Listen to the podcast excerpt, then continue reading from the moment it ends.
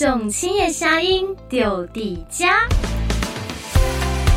一窥职人的精神，创业的心路历程，成为职场进修的知识家。欢迎来到五七加朵虾。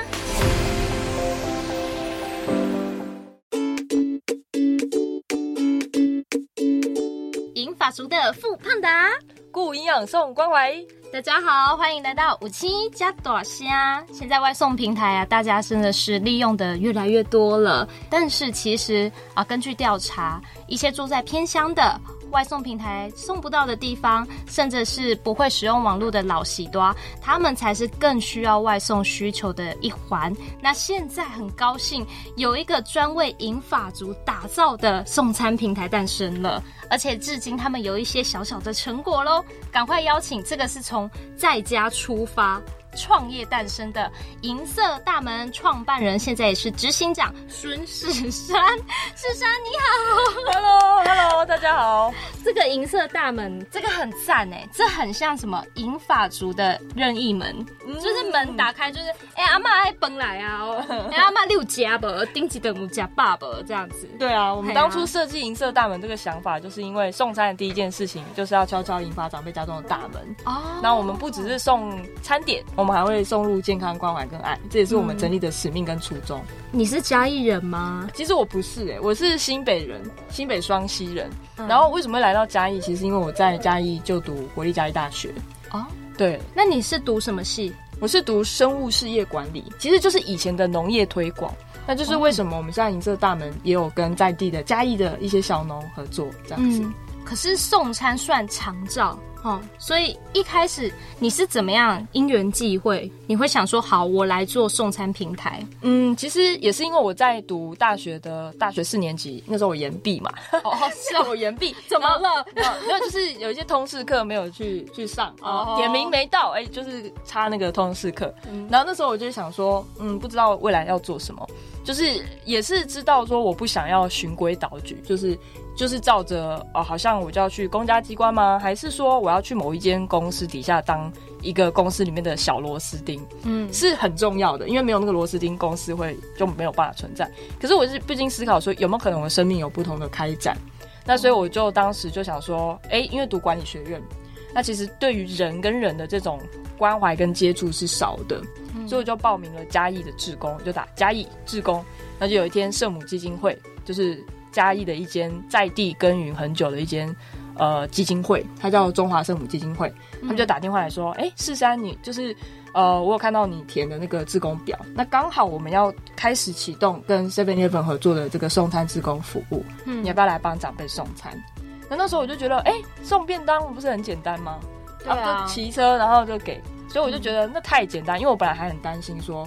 是不是说我没有任何志工或社工的一些背景，嗯，不太会照顾什么人，然后想到送便当那么简单，我就觉得 OK，那我可以去，嗯。但后来我才发现说，其实送餐不是那么简单的事情，因为就有一天我在送餐的时候，有一个个案，就是他叫做呃阿云阿妈，对，嗯哼。然后那天我送，因为其实我跟他都会养成习惯，然后久而久之会发现说，他早上十点半都会在他的门口准时等我。对，然后他就倚着门框等我，然后他拿到我的餐之后，他才会自己去搭着他那个小三轮车去那个洗肾，这样子，他就在洗边洗肾的时候就吃饭。那结果那天我十点半去的时候，发现哎，他怎么没有等我？然后我就想跟我敲门叫他，因为他门口的车还在，他的三轮车还在，代表他还没出门，他还没有出门。那为什么他没有等我呢？是不是还在睡觉？结果我怎么叫啊都没有人回应。然后邻居看我在外面鬼鬼祟祟，就说。啊，他在家里，他确定他在家里。然后可是我就想说，为什么他人不在，而且他的门口居然还挂着，就是前一天晚餐，因为我是送午餐的嘛。Oh. 然后我就想说，晚餐他没有吃，他又有在家，是发生什么了？嗯。然后所以我就从旁边的窗户看，他躺在床上一动也不动。那当时我就赶快联系那个社工，还有那个呃救护车这样子。后来他们就跟我们说，如果我当天没有及时抵达，那如果我就是啊送了就走。没有通报，他可能就会一个人在家里离开这个世界。哦，对，然后所以我那时候才发现啊，原来送餐不是这么简单，嗯，它并不简单。虽然动作很简单，但是它背后有人跟人之间的一个关怀，嗯。那其实对于这个独居长辈来讲，他一整天除了医院呐、啊，或者是说电视广播，其实会见到活人就是我，对，嗯、所以我才发现就是说有这些状况，然后再把再加上我们在过程当中发现有一些基金会他可能找不到人呐、啊，嗯，年轻人就是说。都无法触及，所以问说是在你们大学社团有没有人想要当志工？那我我们就帮忙找。嗯、那他说总是找不到，我就觉得很奇怪，是真的找不到，还是管道不对？嗯，因为我在大学的一些社团，或是我写成一些图文的故事，很多人会响应的。然后所以我就想说，基金会是缺工呢，还是他只是缺乏这样子的一个行销管道？对，有没有那个中间人哈？对，就是跟、嗯、呃年轻的窗口也好，或者是说，其实他们也有陆续有些年轻人跟新的一种行销方法，嗯、可是他们的主业毕竟还是照护。嗯、对，所以我就想说，嗯，人力这么缺乏的状况下，大家再有心，可能有些长辈，嗯，也不一定能够服务到，那是不是就可能会造成很多长辈会孤独死的悲歌？又会发生，然后所以又发现说，哎，为什么有一区跟有一区明明很近，那没有一个地方都可以送？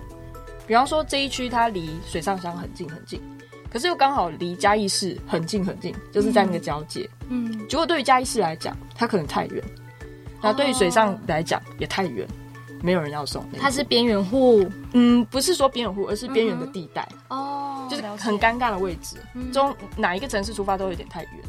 那再来就是说，呃，假日的时候，呃，在地的基金会可能没有送餐，比方说礼拜日的午晚餐，礼拜六的晚餐，嗯，对，所以发现这些种种的问题，我们就觉得，哎，也许我们可以从这个缺口来导入，我们自己来成立一间单位，去补足一些长辈身份没有办法通过的问题，嗯、去补足传统的一些呃行销方法没有办法找到人力的问题。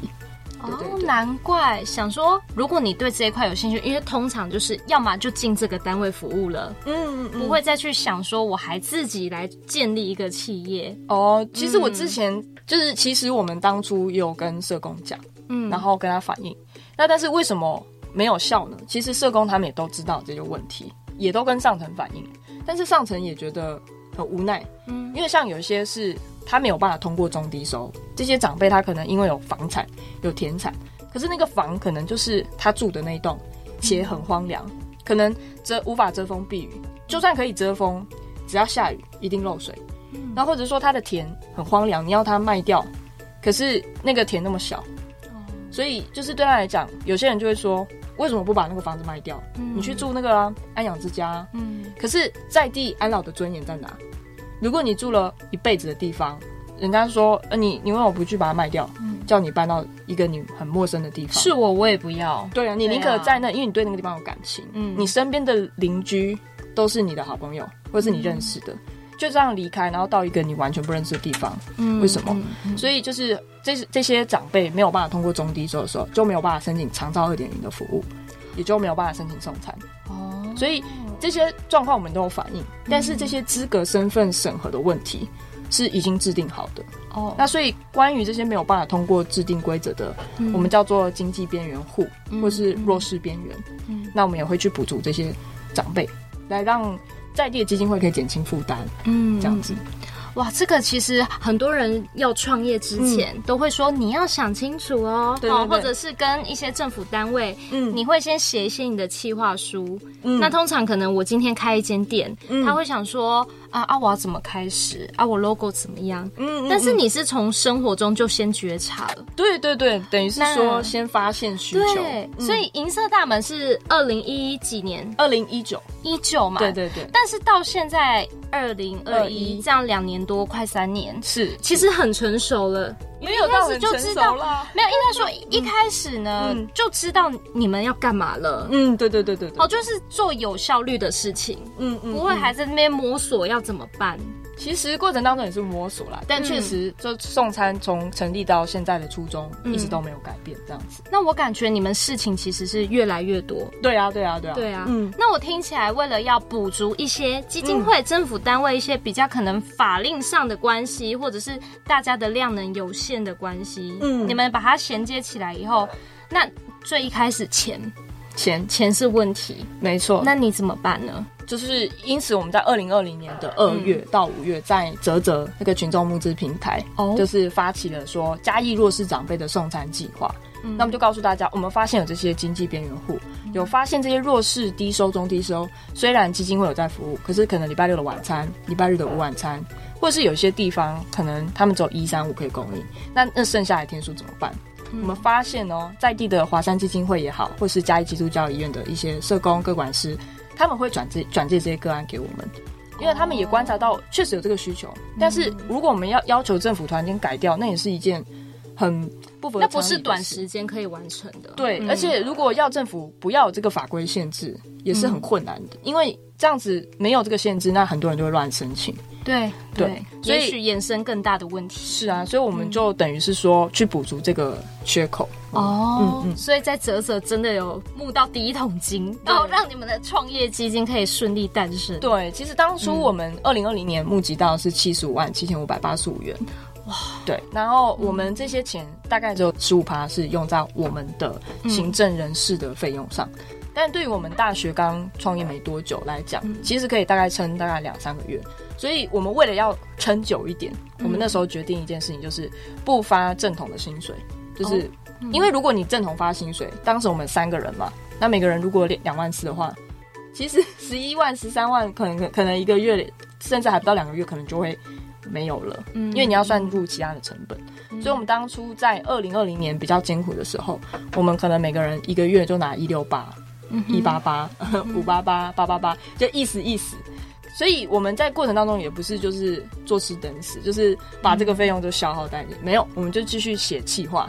去投很多很多比赛，然后所以在今年的、oh. 呃二零二零年的十月、十一月都分别拿到尤努斯社会企业的冠军，就是全国的奖项。那当时这个代表什么？这代表说这个奖，嗯，很好啊。代表说，呃，尤努斯是一个印度人，然后他就是、嗯、呃有获得诺贝尔和平奖。他当初在印度就是推广这个穷人的银行，嗯哼，所以等于是说他是一个社会企业，或者是说支持社会企业一个很。重要的人物，他来到台湾设立了这个奖项，然后我们当时的比赛叫做社会创新企业竞赛，嗯，所以等于说我们的提案受到了国际性的或者是说全台的认可，哇，是是，然后后来因为其实我们投了非常非常多的比赛，像老实说嘉义的一些什么呃一些在地型的比赛，我们都有投稿，嗯，可是都没有中。我我我自己也有去探讨后面的原因。那如果大家有兴趣，我也可以分享。但但是总而言之，我们还是有得到第二个奖项，然后也刚好是全国第一名，嗯、就是那个史丹佛的影响全球。这个超强的哎，这也是国际奖哎。是，其实是因为我觉得也是要拜疫情之赐，嗯、就是因为二零二零年的时候也是疫情刚没有多久的时候，虽然台湾那时候防守的很严谨，嗯，可是对于呃海外那时候非常的严重。那我们就告诉大家说。也许长照二点零的政策是鼓励大家来共餐，一起来社区吃饭、上课，然后学习，就是可以呃延缓老化、防止失智等等，促进情谊。可是对于那些走不出来的独居长辈，其实社区二点呃社区的这种服务是没有办法服务到他们的。对。然后很多地方的单位可能会说，那我们应应该是鼓励独居长辈走出来，可是他们忘记了有些人可能天生残疾，有些人可能心理上他可能比较内向。嗯。你要他在，因为他高龄六十五岁以上，突然间变成你要你就是要外向，不然你不健康，嗯，是有点强人所难。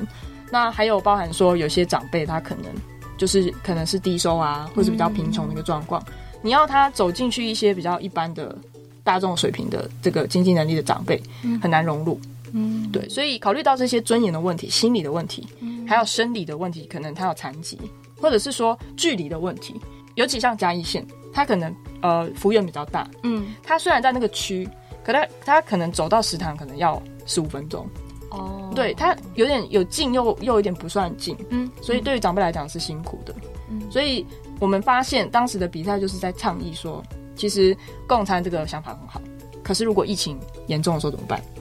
像今年五六月的时候。所有的食堂都被迫关闭，对，送餐服务也必须喊停。你们有停吗？我们不会停，因为我们不属于地方政府底下的案子，了解。反而我们的服务量、委托量、合作量因此而提升。哦，对，所以对我们来讲，二零二零年、二零一九到二零二零，我们参加很多比赛，嗯，也试图告诉大家我们的看见，就是独居长辈还有流动人力的训练，也就是送餐职工，嗯。呃，发现基金会过去的做法都比较传统，都是纸本啊、通话。嗯，那我就问月月，如果今天你管理二十个送餐志工，他们同时出去送午餐，你怎么知道他们什么时候回来？通常都要电话，志工电话回报。对，嗯、那就算现在有 Line，他在路上发生了什么？如果他手机没电，或是他也要送医，有办法讲电话才会说，哎、欸，我拍谁，今天我这一趟没办法送。没错，那你是不是可能早上送餐的十点半到十二点，嗯、你的手机就要一直等着？对，如果你管理二十个人，你觉得你一个人接得了那么多电话吗？哦，所以就要很多社工，可能大家一起 stand by，、嗯、大家都很紧张。嗯嗯嗯。那如果平安的话，也没有人告诉你，就是在过程当中，所以就是自由新政，嗯、对不对？所以我们发现这些管理的问题，因为志工就是因为你不能强制他上班下班，他的规矩是什么？所以他流动的状况比一般员工更。更强，对对，所以我们就自己开发了系统啊，就是可以做 GPS 监控。嗯，那我们派单的时候就很像 foodpanda 那种。对对对，外送平台怎么做就怎么开发。没错，就是有 app 就从呃我们派单呃餐厅接到订单，嗯，然后餐厅做餐了，噔了噔了噔了噔了，对不对？你可以看到他在哪里，在路上跑。对，然后他的送餐节点状态，再来最后送达的时候。因为以前缺工的关系，哦，嘉义的志工都普遍老化。你去看嘉基的一些送餐志工，可能都是七十岁再送给八十岁的。橘世代送给银发族，哎，不一定，还有银发送给橘世代。哦，对，有可能有八十四岁的什么阿玉姐骑车送餐给 八十五岁的哦，或者是说是七十岁的，然后你就会发现说，为什么都是长辈在送餐给长辈？对这个不是因为我们去推广高龄再就业而创造出来结果，而是因为没有年轻人的加入。哦，那为什么没有年轻人加入？可能不知道，可能没管到。对，他们的行销方式可能他们太忙了。嗯哼，应该说，如果你要求一个基金会再要去劝募，然后又要去管行销，嗯，那又要去管一些人力的控管。那他不是就是会忙不过来，对对，所以我们去等于是补足这个缺口。了解，对，好，那我们先休息一下，待会继续回来。外号外！今年二零二一，因为疫情的关系，很多事情都改成线上进行。嘉义县劳青处他们也举办了“加我好样”一系列的培训课程、论坛，还有讲座。那现在呢，他们即将在十二月十五号礼拜三早上九点，在县政府中庭举办他们的成果展，欢迎大家到时候一起去参与哦。Hello，欢迎回到五七加大虾，很开心今天跟我们一起开杠的是来自从嘉义创业的银色大门。今天来的呢是我们的创办人之一，现在也是挂执行长的身份，孙世山执行长，你好。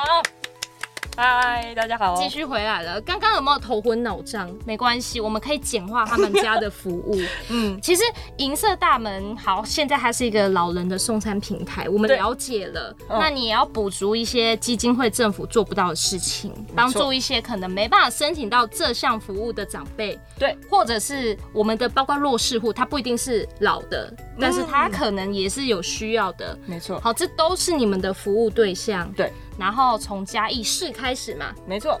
但是我比较好奇的是，既然你们作为社会企业，嗯，你们参加比赛，你们在网站上募资，这都是短期的一笔经费进来，嗯，那你们要怎么样用一个循环，让你可以同时服务别人，那你又继续运作下去？嗯、对，这是很棒的问题。因为身为社会企业，不是说哦，我就是只靠呃大家的赞助，只靠补助或是竞赛的补助。嗯那我们现在其实最主要的客群就是不跟长辈同住的子女，哦，这些子女是有经费能力的，嗯，他可以为家中长辈订餐，所以其实我们现在推的一个方案叫做呃订阅式的会员制，因为长辈送餐有一个特点，它跟一般 Uber Eats、Foodpanda 最大的不同就是长辈是真的为了就是满足营养需求跟温饱而订，而不是临时起意，哦，他不会突然间说哦我要突然间吃炸鸡就赶快订。哎，啊、你怎么还没有赶快到？我们的诉求不是说马上定、马上满足，而是长期的关怀，还有包含营养的控管，所以我们会有营养师的导入。然后，所以这些子女他们在订餐的时候，通常我们有去平均，大概有一个月会至少订二十餐，因为就一至少一到五要有一个量啦。对啊，因为他们一定是有长期的需求，才想要找到你。如果他只有短期的，他可以真的叫 foodpanda，他可以叫 Uber Eats，但是通常会跟我们订餐的子女愿意付费用的，这就是我们的营业收入。嗯、那他们就是因为可能，哎、欸，他现在人在台北工作，可是他家乡嘉义的长辈没有人照顾，嗯、那他的长辈也没有严重到说要去住在安养之家，嗯，也没有严重到说好像他的居家起居要申请一个外籍义工，他可能就只是三餐，子女发现怎么都老是在吃粥，对，怎么都在吃麦片，怎么都在吃。已经过期的，但他说哦，还能可以吃，还可以吃的那种餐点。嗯、然后再来就是说，我们有接到一些子女的客户跟我们订餐的理由，不是只是送餐，而是希望送餐大使提醒他，等下吃完饭一定要吃药。哦，对，是。所以这种长期的关怀、营养的追踪，还有这种补足子女对长辈的关心，嗯、至少我见到他了。其实子女通常会打电话跟长辈道平安嘛，嗯、但是就像刚才我送餐志工发生的事情。如果长辈是在中午或早上或下午的时候昏倒，没有人知道怎么办？嗯，那子女只能接到噩耗。嗯、可是如果我们可以在送餐期间，因为吃饭是刚需嘛，他每天一定要吃。那我们在吃的时候，哎、欸，关怀三到五分钟，甚至上传我们的 APP，那这样子我们的人员就可以直接去看，说他有什么立即性的需求，马上回传给子女或者是说社工。可以做一个立即性的应对，所以一个简单的关怀访视兼送餐是你们要求你们送餐大使要做的事情。是的，不能说哎、欸，我在餐点到了，就这样子。我们会尽量去训练，像我们最近就在跟无缝科技大学的长照学系，嗯、就是会每一年，去年也有，就是办了一个呃长照的，也不是说长照，应该说送餐的一个培训课程。嗯，那在课程当中，我们就是会分享给我们未来的跟现在的送餐大使，知道哎、欸、长辈的营养，长辈的独居。还有长辈关怀要注意什么？嗯，对，所以这些都是我们在致力的地方。了解，对，像你们很希望年轻人可以投入这一块嘛？当然，如果你说叫一个比较中高龄的去跑偏乡，说实在的，担心也心疼。也怕危险，其实这个都是多虑了。真的吗？你知道为什么吗？嗯、因为现在偏乡的通常都是中高龄跟高龄在送啊。以你们来说吗？还是大环境都是大环境？我们反而还不是。那像以你这样看，你们从嘉义市开始，嗯、但是嘉义县一定也是你们的重点对象。没错，没错。就是我们先从嘉义市开始的，但其实嘉义县它才是全台老年人口比例最高的城市。嗯，那所以嘉义县现在我们有服务的地方就是水上、民雄、埔子、六角、还有太保。嗯、所以这整个十八乡镇还没全部涵盖，还没。但是我们现在已经有跟嘉义华善基金会的天使站有十九个站长，嗯、那我们都就是包含嘉义市，就是总共有十九个站长，嗯、我们都有在陆续的变成一个合作的网络。他们如果发现有个案需要送餐，他们就转借给我们。嗯，因为通常他们发现这些个案为什么要转借给我们，就是因为可能长照二点零没有办法再服务。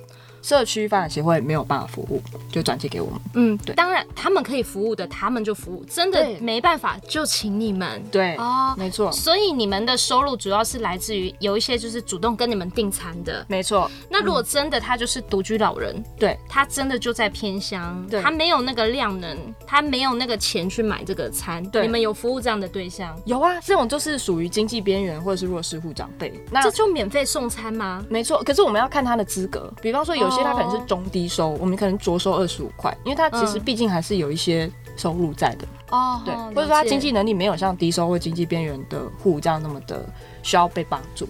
那所以这个费用哪里来呢？其实一般的赞助者他们会赞助餐点，像爱心代用餐的概念哦，只是一般爱心代用餐是在餐点拿嘛，那我们是送到府。那爱心代用餐这种概念呢，其实每一张我们当然会有大概二十趴左右的是作为我们行政手续费。因为我们也毕竟要去做执行这个动作，那所以这也算是一个费用管道。但是在我们送餐的过程当中，我们发现，哎，每一个合作的老人食堂，我们自己不开自助餐，我们都跟在地的老人食堂跟一些社区据点购买餐点，还有友善餐厅。我们发现嘉义县市的这个老人食堂，他们经营的非常困难，他们可能食材成本太太高，嗯，这是，还有人力成本太高，但是补助可能没有那么的足够。对，所以呢，我们发现说，怎么样可以去稳定他们的营运？因为他是我们的供餐对象嘛。我们帮助一间老人食堂，不仅帮助他们本来就有在供餐的长辈，嗯、也可以确保他们的出餐频率跟就是是稳定，嗯、我们就可以进而帮助到独居长辈。嗯、所以我们就会跟他们买便当，增加他们的收入。那我们也会去结合嘉义县在地的小农，一些无毒的食材、丑蔬果，或者是一些格外品，那或者是小农愿意捐赠的部分，那我们就是呃串联给食堂。那去减少他们购买食材的成本，哦，所以降低它的成本，提高它的收入，就是稳定它的营运。那所以这些蔬菜，我们后来久了发现，今年五月是不是疫情，很多人想要买菜，所以我们有推出蔬菜箱的服务。然后我们就制定了一个方法，现在在泽泽的定期定额案之上也有稳定的销售。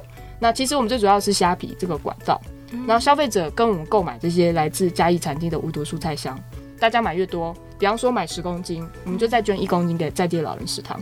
对，达到产地到长辈餐桌，就是在地长辈在地帮，那这也是我们的财源之一，开源节流的感觉。对，你不要说你都靠这个收入而已，对，你是散开的。重点是你的收入里面呢，都可以再各拨一点，对，给真正更需要的人，比较弱势的人。对，这样你们这个循环才有办法一直下去。对，其实我们就是分送餐前。嗯就是产地到长辈餐桌嘛，嗯、就是确保食材到食堂的供应是稳定的，且消费者可以扩大参与，嗯、他在购买，我们又增加营收，所以是产送餐前，嗯、再就是送餐，就是刚才说的，我们用科技化的管理的方式去补足在地基金会的困难，然后让方便消费者可以直接购买，或者是方便赞助者直接认购。